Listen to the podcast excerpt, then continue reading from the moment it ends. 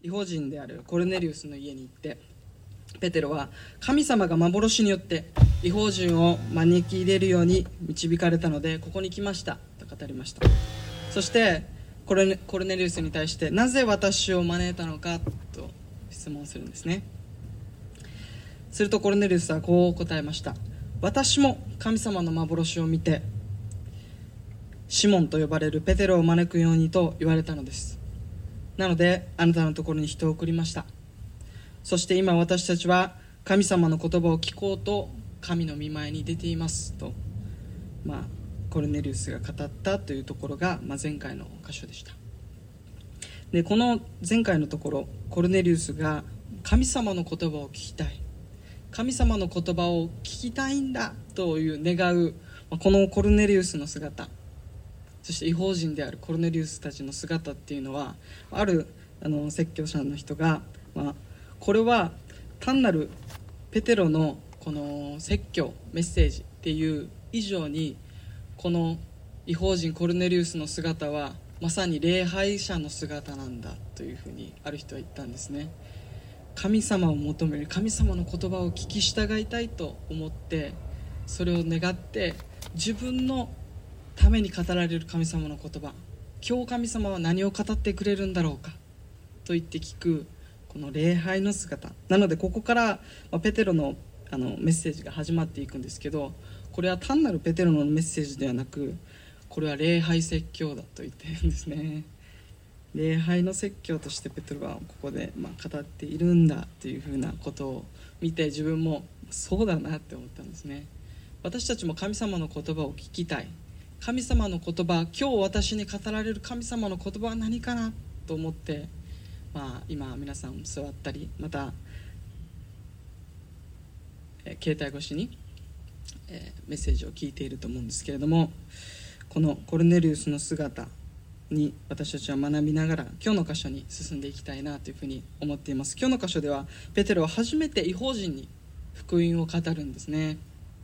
そしてそのペテロのメッセージを聞いていた違法人の上に、まあ、精霊が下るという神様のものすごい見業を、まあ、ペテロは今日の箇所で目撃するんですね。それを見たペテロは、まあ、こう確信させられます。イエス・キリストは全ての人の主ですとペテロは確信したんじゃない。確信させられたんですね。神様がそれを圧倒的な神様の見業ペテロが考えもしなかったような見業を見てああ本当に全ての人の主なんだ。イエス様は全ての人の救い主なんだということをペテロは確信されていくんですね。確信させられていくんです。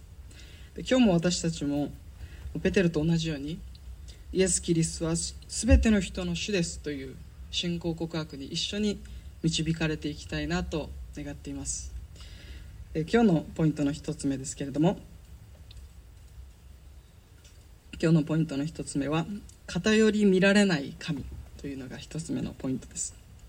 ペテロの説教は、まあ、まず2つのことが分かったというところからペテロの説教はスタートしているんですね。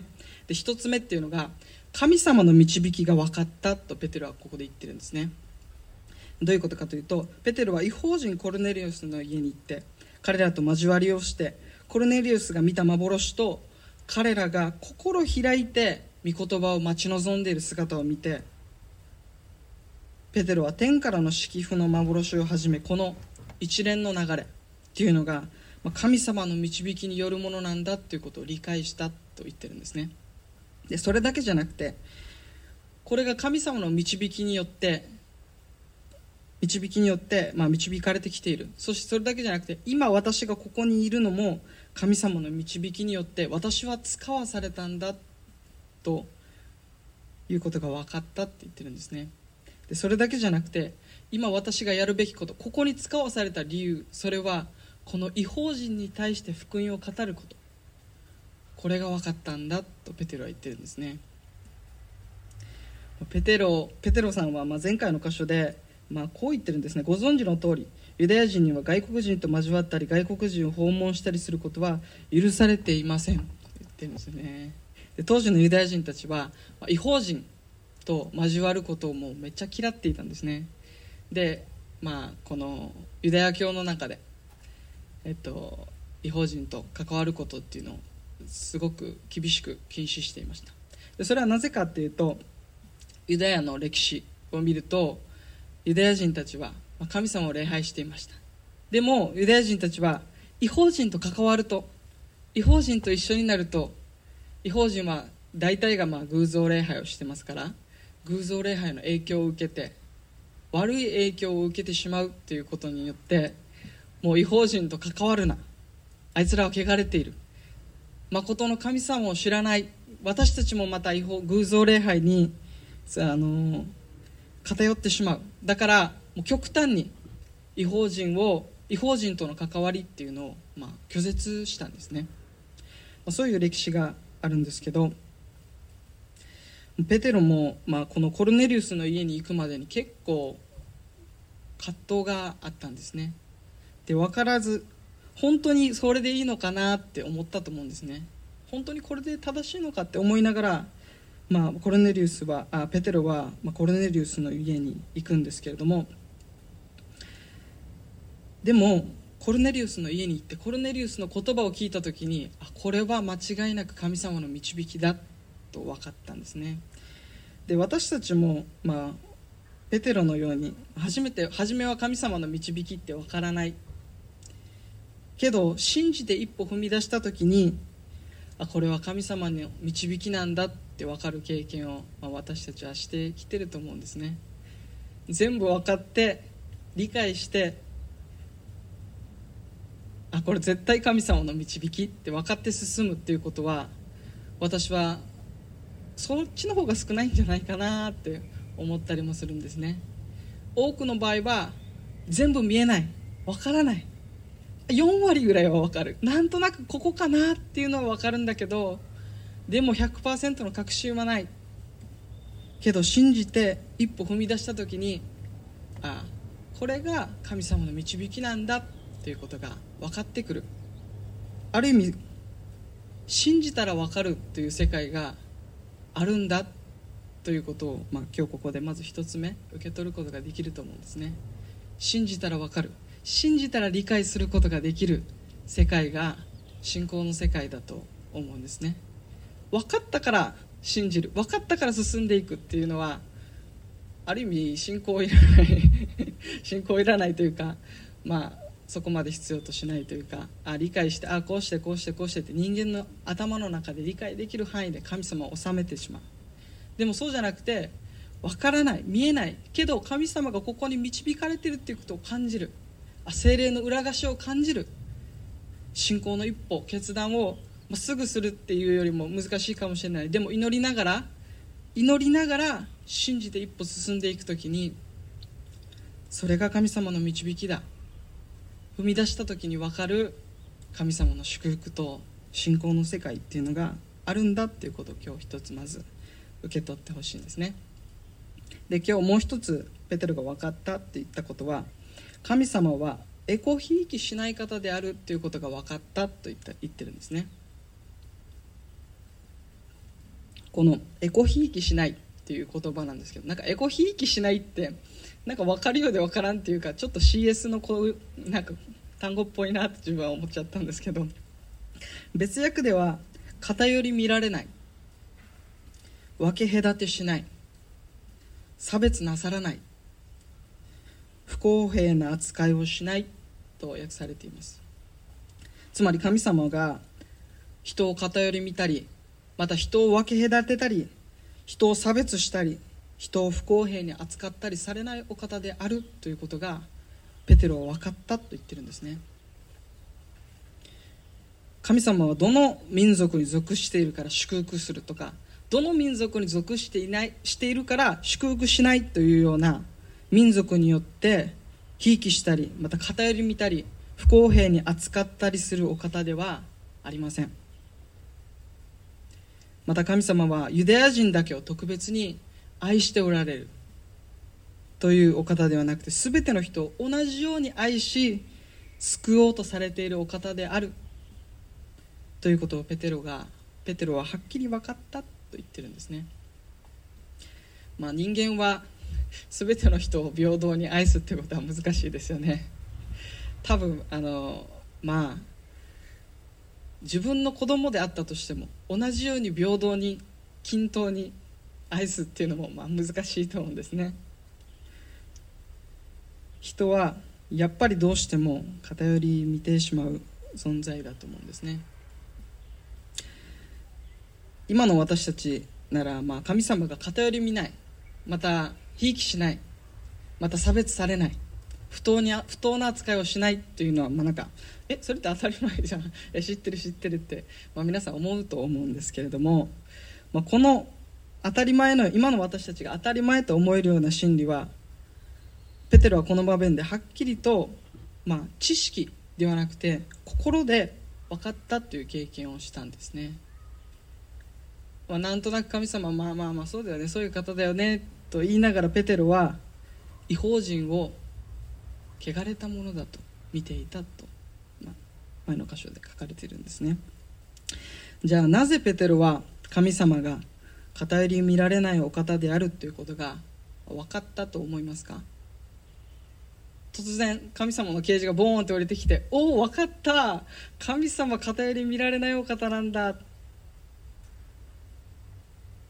て突然の啓示があって神様を語り見られないお方だということをペテロが理解したんでしょうか？今さっき言ったようにペテロがなぜそれを理解したかというとペテロ自身が違法人を汚れていると偏り見ていたということに気づかされたからです。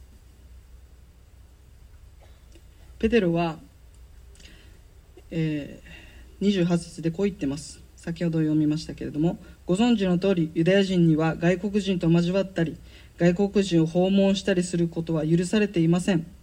ところが神は私にどんな人のことも清くないものであるとか汚れたものであるとかはとか言ってはならないことを私に示してくださいました。ペテロは違法人を汚れている。清く清くないと偏り見ていたんです。でも自分のその罪が分かった時に分かったと同時にああ神様は偏り見ておられないんだっていうことが分かったんです。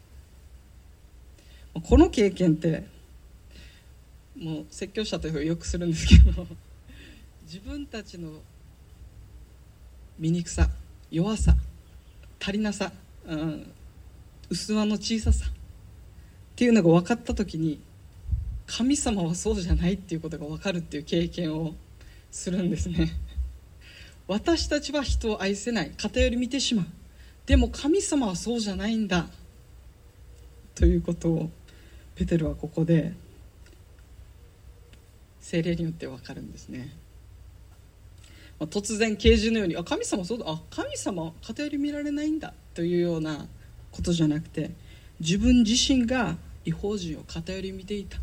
でも神様はそうじゃない。神様は違法人も救おうとされるんだ。救救いに招き入れてくださっているんだということが分かった時に自分の罪も小ささもペテロはよく分かったと思うんですね。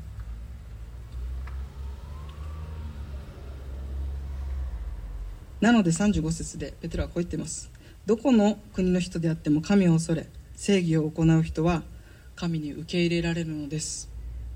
と語るんですね。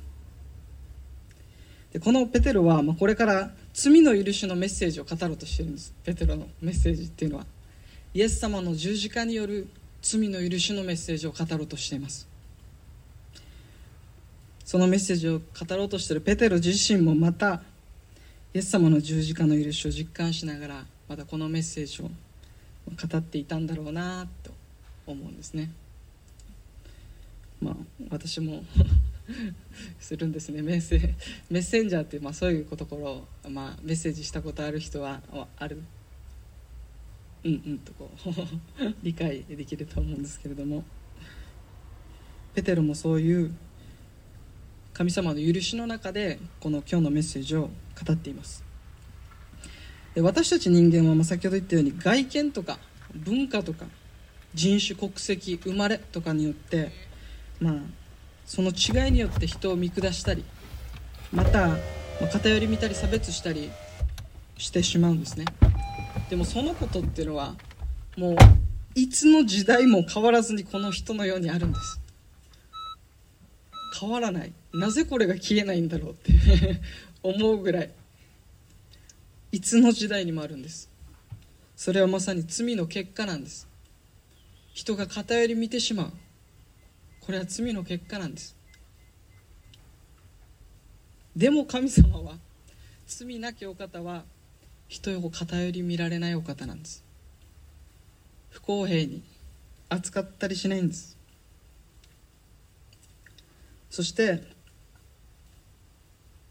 この地上でたった一人だけ人を偏り見ることも分け隔てることもせず全ての人を愛する生き方をした方がいます。それがイエス様です。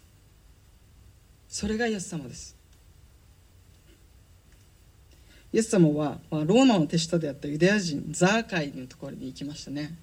でザーカイに対して「ザーカイ急いで降りてきなさい」今日私はあなたの家に泊まることにしてあるから」まあ、囚人の家あ酒税人の家に泊まるんですね、まあ、当時酒税人の家に泊まるってことも考えられないことだったんですね。汚れた存在。ユダヤ人の裏切り者イコール神様の裏切り者神様の民を神様を裏切っている。神様に背を向けてる存在だ。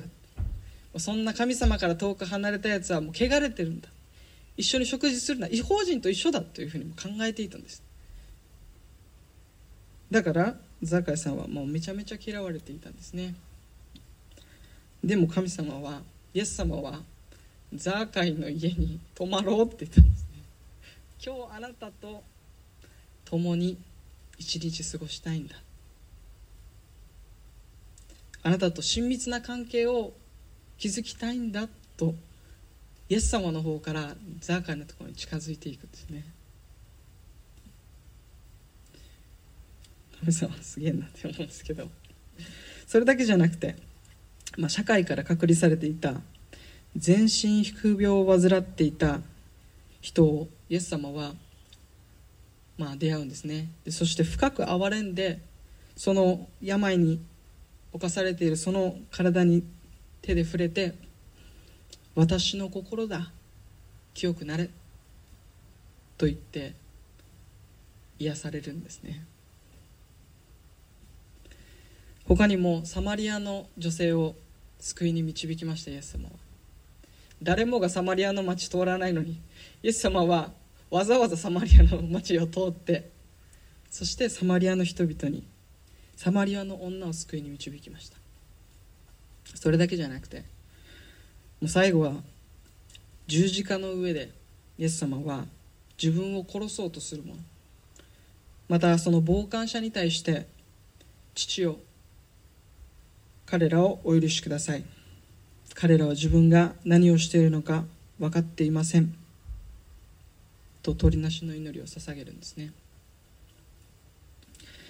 まあ、自分たちだったらそういう人たちに対して、まあ、どういう行動をしたりどういうふうに、まあ、見見るかなって思うんですね。イエス様は地位とか身分とか病気とか人種とか過去にしてきた過ちとかそういうものによって人を偏り見ることはなさらなかったんです。そして全ての人に同じように愛を持って関わられたんですね。惜しみなく愛を示されたんです。イエス様の生き方こそ神が人を偏り見るお方ではないということをイエス様の人生でイエス様を表してくださったんですね。自分たちは偏り見てしまう。でも神様は人を偏り見られない。というところになんだろうな。神様の凄さ大きさっていうのがこう現れているなって思うんですね。で36節でこう書かれています。神はイスラエルの子らに御言葉を送りイエス・キリストによって平和の福音を述べ伝えられました。このイエス・キリストは全ての人の主です。今日の主題ですけれども福音はまず福音はまずイスラエルの子孫であるユダヤ人に送られたんです。そしてイエス様ご自身も、ま、イスラエルの子孫としてお生まれになりました。そしてイエス様のイエス様は第一にユダヤ人に伝道されました、まあ、ほとんど違法人には伝道するということはあまりなかったです。でも神様はまずユダヤ人に福音を述べ伝えたんです。そしてユダヤ人を通して違法人に福音を述べ伝えようとされたんです。でもユダヤ人たちは私たちは特別な存在だ。そして違法人はあの人たちは特別じゃなくて神様に選ばれてない存在なんだ。というふうに理解したんです。でも本来はそうじゃなくて神様はユダヤ人だけを救おうとされたのでもなくユダヤ人だけを祝福しようとされたのでもなくむしろユダヤ人を通して違法人を祝福しよう。違法人に福音を述べ伝えようとイエス神様は考えておられたんです。ユダヤ人たちはただ特別だったからじゃなくてただ先に救われたんです。祝福を流す者として先に救われた者たちなんです。神様はだからユダヤ人をもう特別愛して違法人をまその2番目みたいなふうに考えておられないんです。そういう偏り見てるお方ではないんです。でもユダヤ人たちは私たちは超神様の愛と祝福と恵みをいただいている。違法人たちに近づけばその恵みを失う。その祝福を失ってしまう。彼らは汚れた存在だというふうに考えたんです。でも神様はそうではなく全ての人を救おうとされている。されたんですね。で今日の箇所でまた違法人が救われていってそのことがペテロにさらに理解がされていくんですね。37節からペテロは、まあ、イエス様についてさらに深く語り始めます。37節でペテロは、まあ、イエス様のことを神様はナザレのイエスに精霊と力によって油を注がれたと、ま、語っているんですね。油注がれた。油注がれたものというのは、ま、メシアキリストのことです。イエス様はヨルダン川で、ま、ヨハネからバプテスマを受けた時に天が開けてそして精霊が鳩のように下ってでイエス様の上に精霊が下り天からこう声がするんですね。あなたは私の愛する子。私はあなたを喜ぶ。って天から声がするんですね。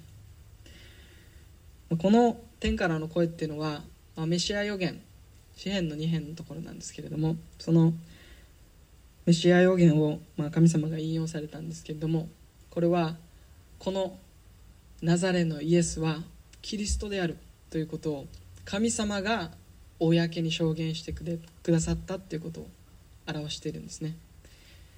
このナザレのイエス様イエスっていう方が自分でキリストだっていうふうに言ったんじゃなくてこのナザレのイエスこの方は私の子だ私の一人子だ。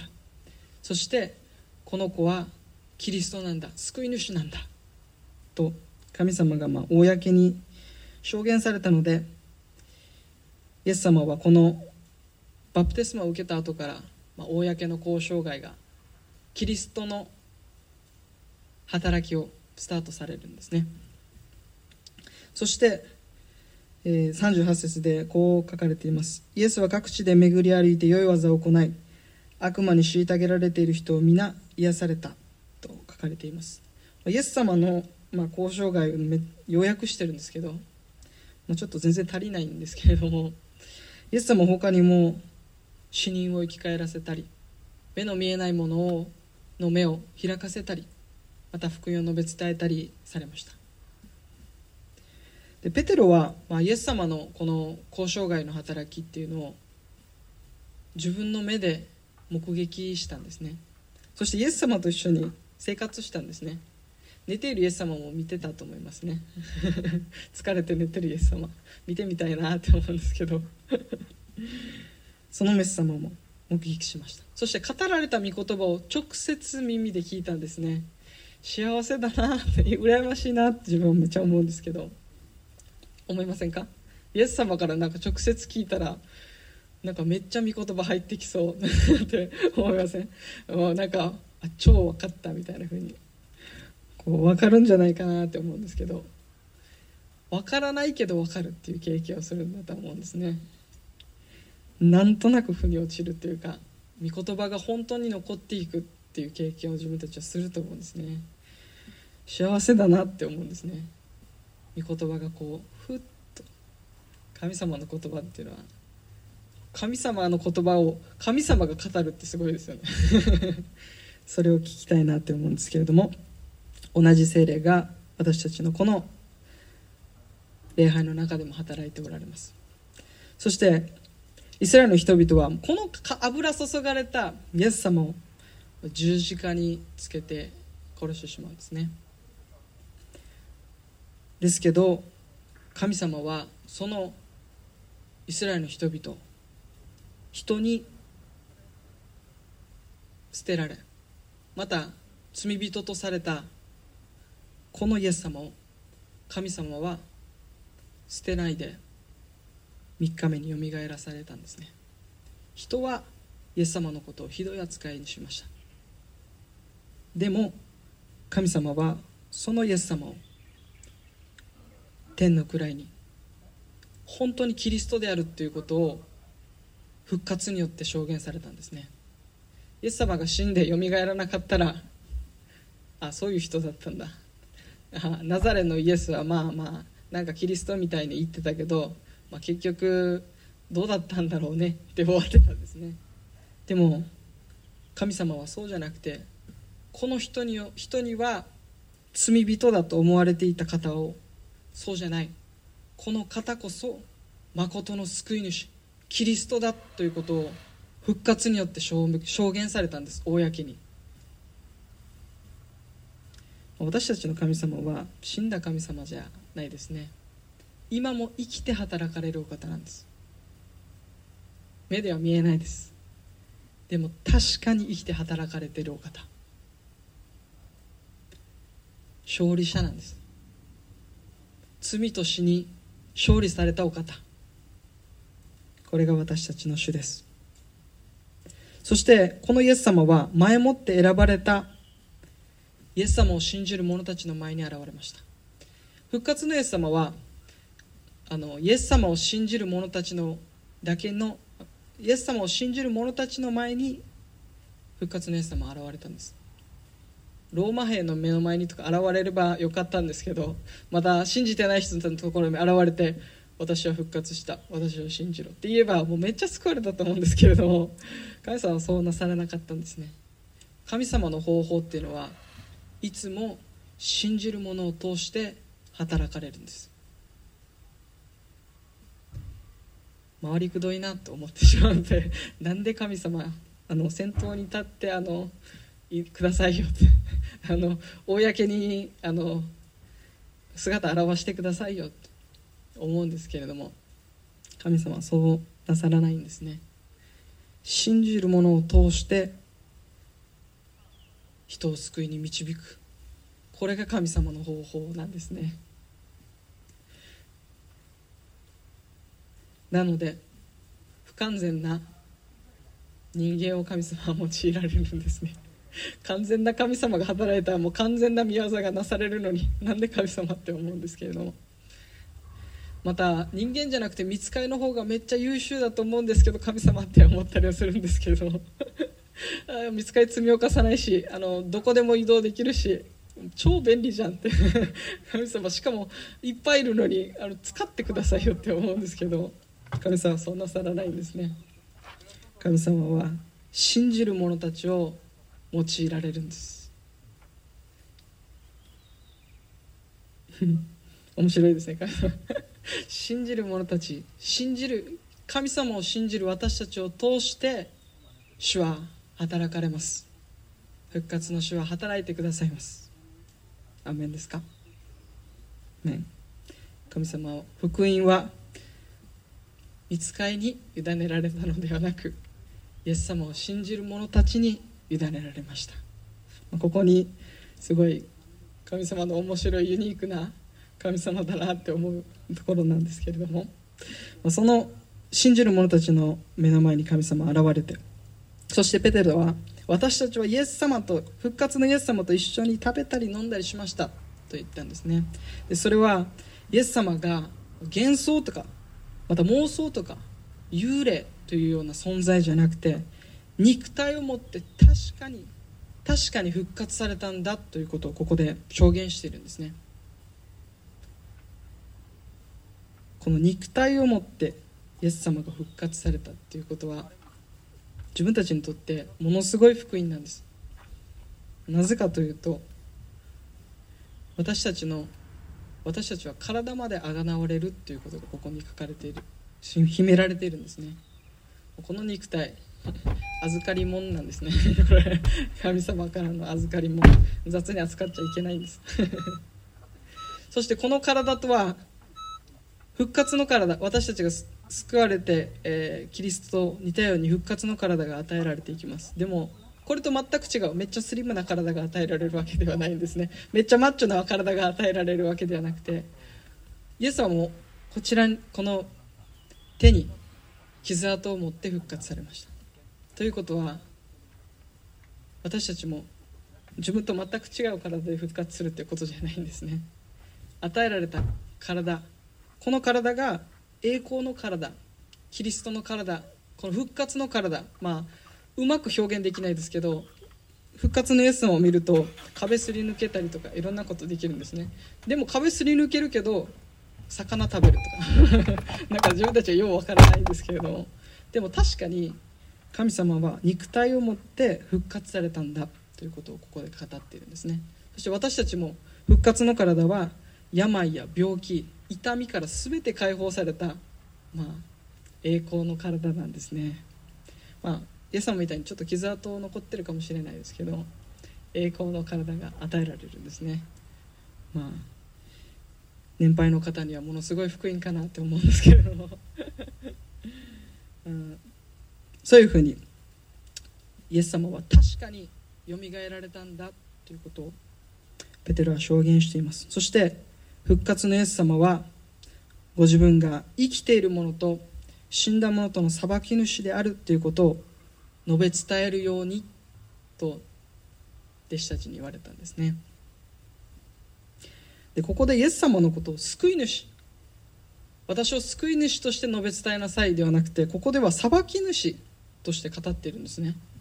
えなんでって思うんですけれどもここでの裁き主っていうのは単なる神様が裁く権限を持っておられるお方だということではなくてあというだけのことじゃなくて同時に罪の許しの権限を持っておられるお方だということも意味しているんですね。ただ単にもう裁く裁く裁く裁くだけのお方じゃなくて裁く権限も持っていると同時に許しの権威も持っておられるお方なんだ。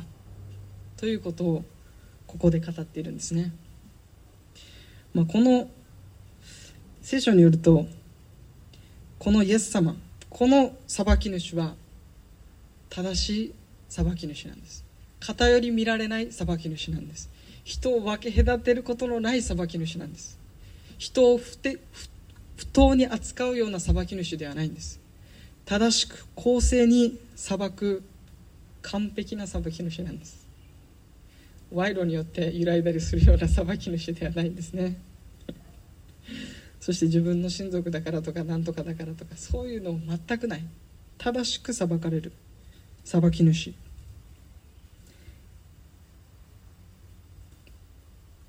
がイエス様なんだ。と言ってるんですね。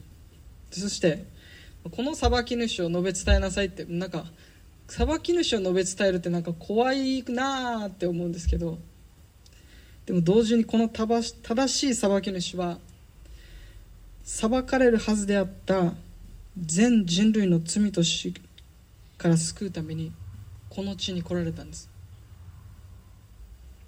そして十字架で罪の身代わりに裁かれたんです。正しい裁き主が。正しい裁き主が人の罪を背負って裁かれたんです。裁くべきはずのお方が裁かれたんです。罪人とされたんです。それそれによって私たちは無罪放免にされたんです。そしてその正しい裁き主は死んで葬られ3日目によみがえり天に昇りもう一度この地に来られる。ということがここで語られてるんですね。イエス様は最初救い主としてこの地に来ました。でも再び戻ってこられる時それは正しい裁き主として帰ってこられます。私たちを正しく裁いてくださるんですね。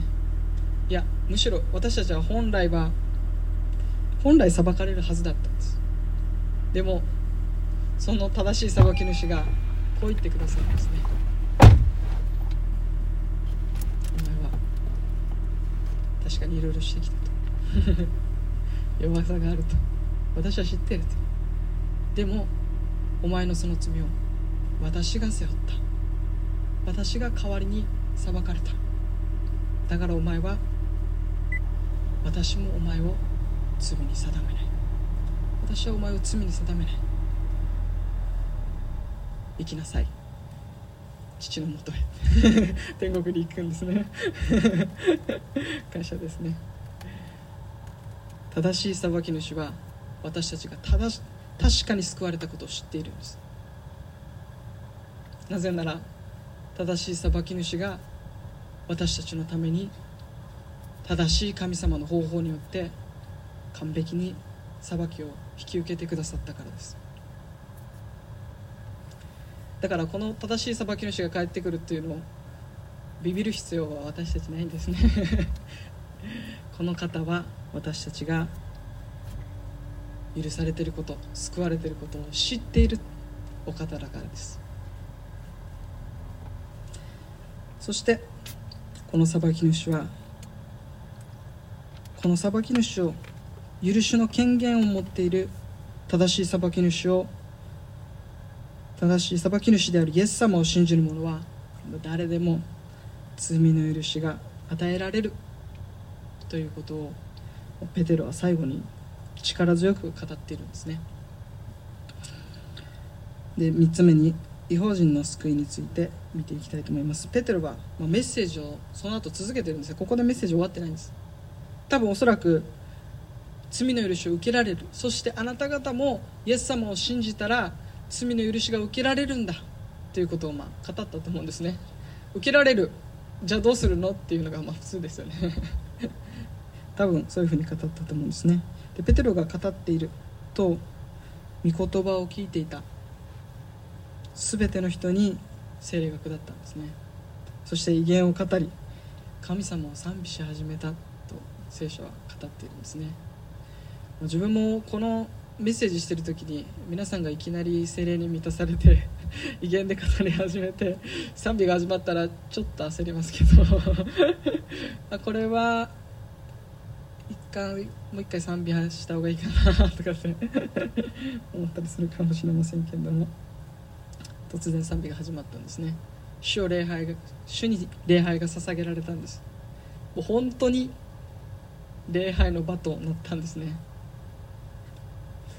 じゃあなぜ違法人に突然精霊が下ったのでしょうか、まあ、ここが結構今日のミソになってくるんですけれども。それは彼らがイエス様を信じたからです。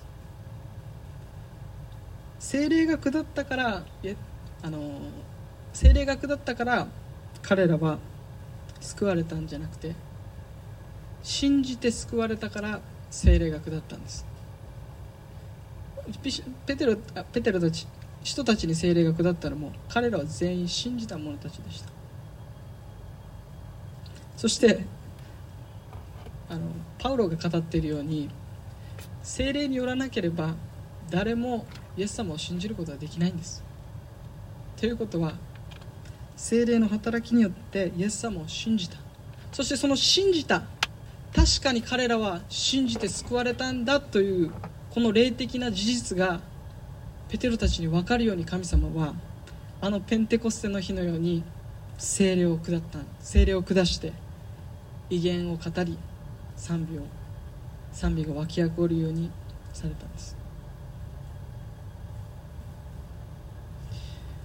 もうペテロたちびっくりしたと思うんですね。突然礼拝が起こって威厳が起こってあのペンテコステの日のような出来事が違法人の上に起こったんだ。というこのまあ事実を見てペテロたちは違法人もまたイエス様によって救われるんだということが分かったんです。はっきりと分かったんです。同じ恵みが違法人にも注がれたんだということが分かったんです。多分ペテロは驚きと感動がペテロのうちにあったと思うんですね。でペテロはここで神様の救いの素晴らしさを理解したんですね。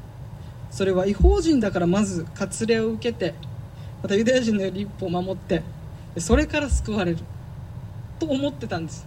そうじゃなくて違法人は違法人のままで救われたんです。ただイエス様を信じる信仰によって救われたんです。彼らは割礼を受けていません。聖書によると彼らが割礼を受けたとかなんかユダヤ教に改心したとかそういうのは全くないです。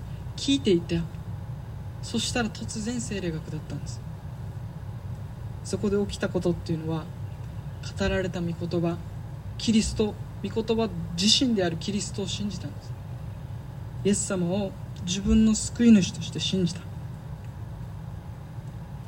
この一点によってコルネリオたちが救われたんだということがペテロにはっきり分かったんです。救いにはいろいろな条件があると思ってたんです。ユダヤ人のようにならまずユダヤ人のようにならなければならないと考えていたんです。でもそうじゃない。ユダヤ人のようになるなる必要はないんだ。ただイエス様を信じるだけで人は救われるんだ。ユダヤ人も違法人も何の差別もなく同じようにただイエス様を信じる信仰によってユダヤ人も違法人も救われるんだということが分かったんです。これペテロにとってものすごいことなんですね。私たちからするとえそう当たり前じゃんって。だって俺俺も私たちも違法人であのイエス様を信じて救われたんだからと思うんですけれども。この時代のユダヤ人ペテロたちにとってはものすごいことだったんですね。救いの道は本当にただ一つなんだ。そしてそれはユダヤ教ユダヤ人のようになることとかそういうことじゃない。それはイエス様が私の罪のために十字架にかかりそして3日目に復活して今も生きておられる。ということを信じる信仰に信仰だけでいいんだ。ということが分かったんですね。そしてなのでイエス様はユダヤ人だけの救い主ではない。違法人もまたイエス様は救ってくださるんだ。違法人の救い主でもあるんだ。いや全ての人の救い主なんだ。ということがペテロは分かるんですね。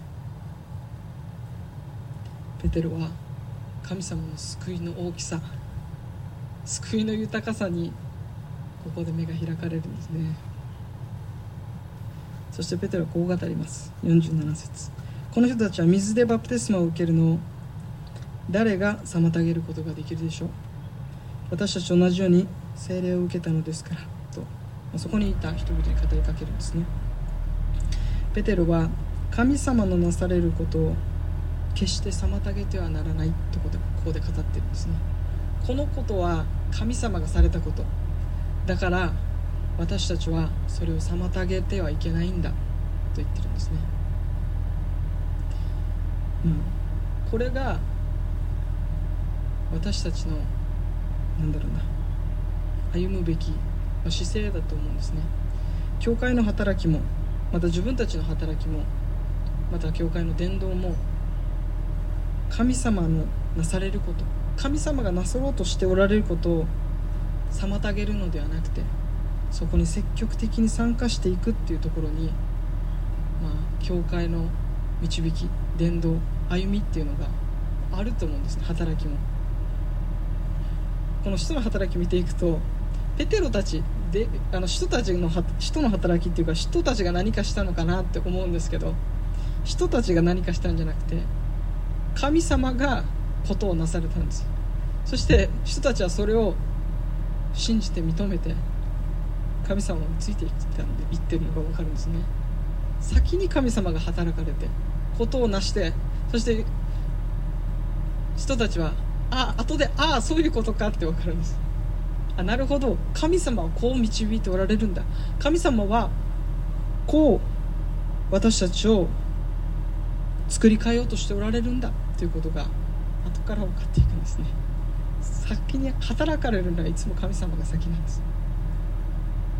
私たちは待てないことの苦手な存在ですよね。そして自分たちでああだこうだ考えてことをなそうとしてしまうんです。でも人の働きを見るとそうじゃない。神様がまずことをなされるんだ。そして私たちはそれを妨げるのではなくそれを認めていく。というところに私たちの生き方というか歩みがあると思うんですね。神様は初代教会を違法人伝道にこれから導いていこうとされています。この箇所続けて11章から教会に対して働きかけていくんですけれどもこの違法人伝道に導くために神様は違法人は汚れていると偏り見ている初代教会を取り扱われていくんですね。彼らの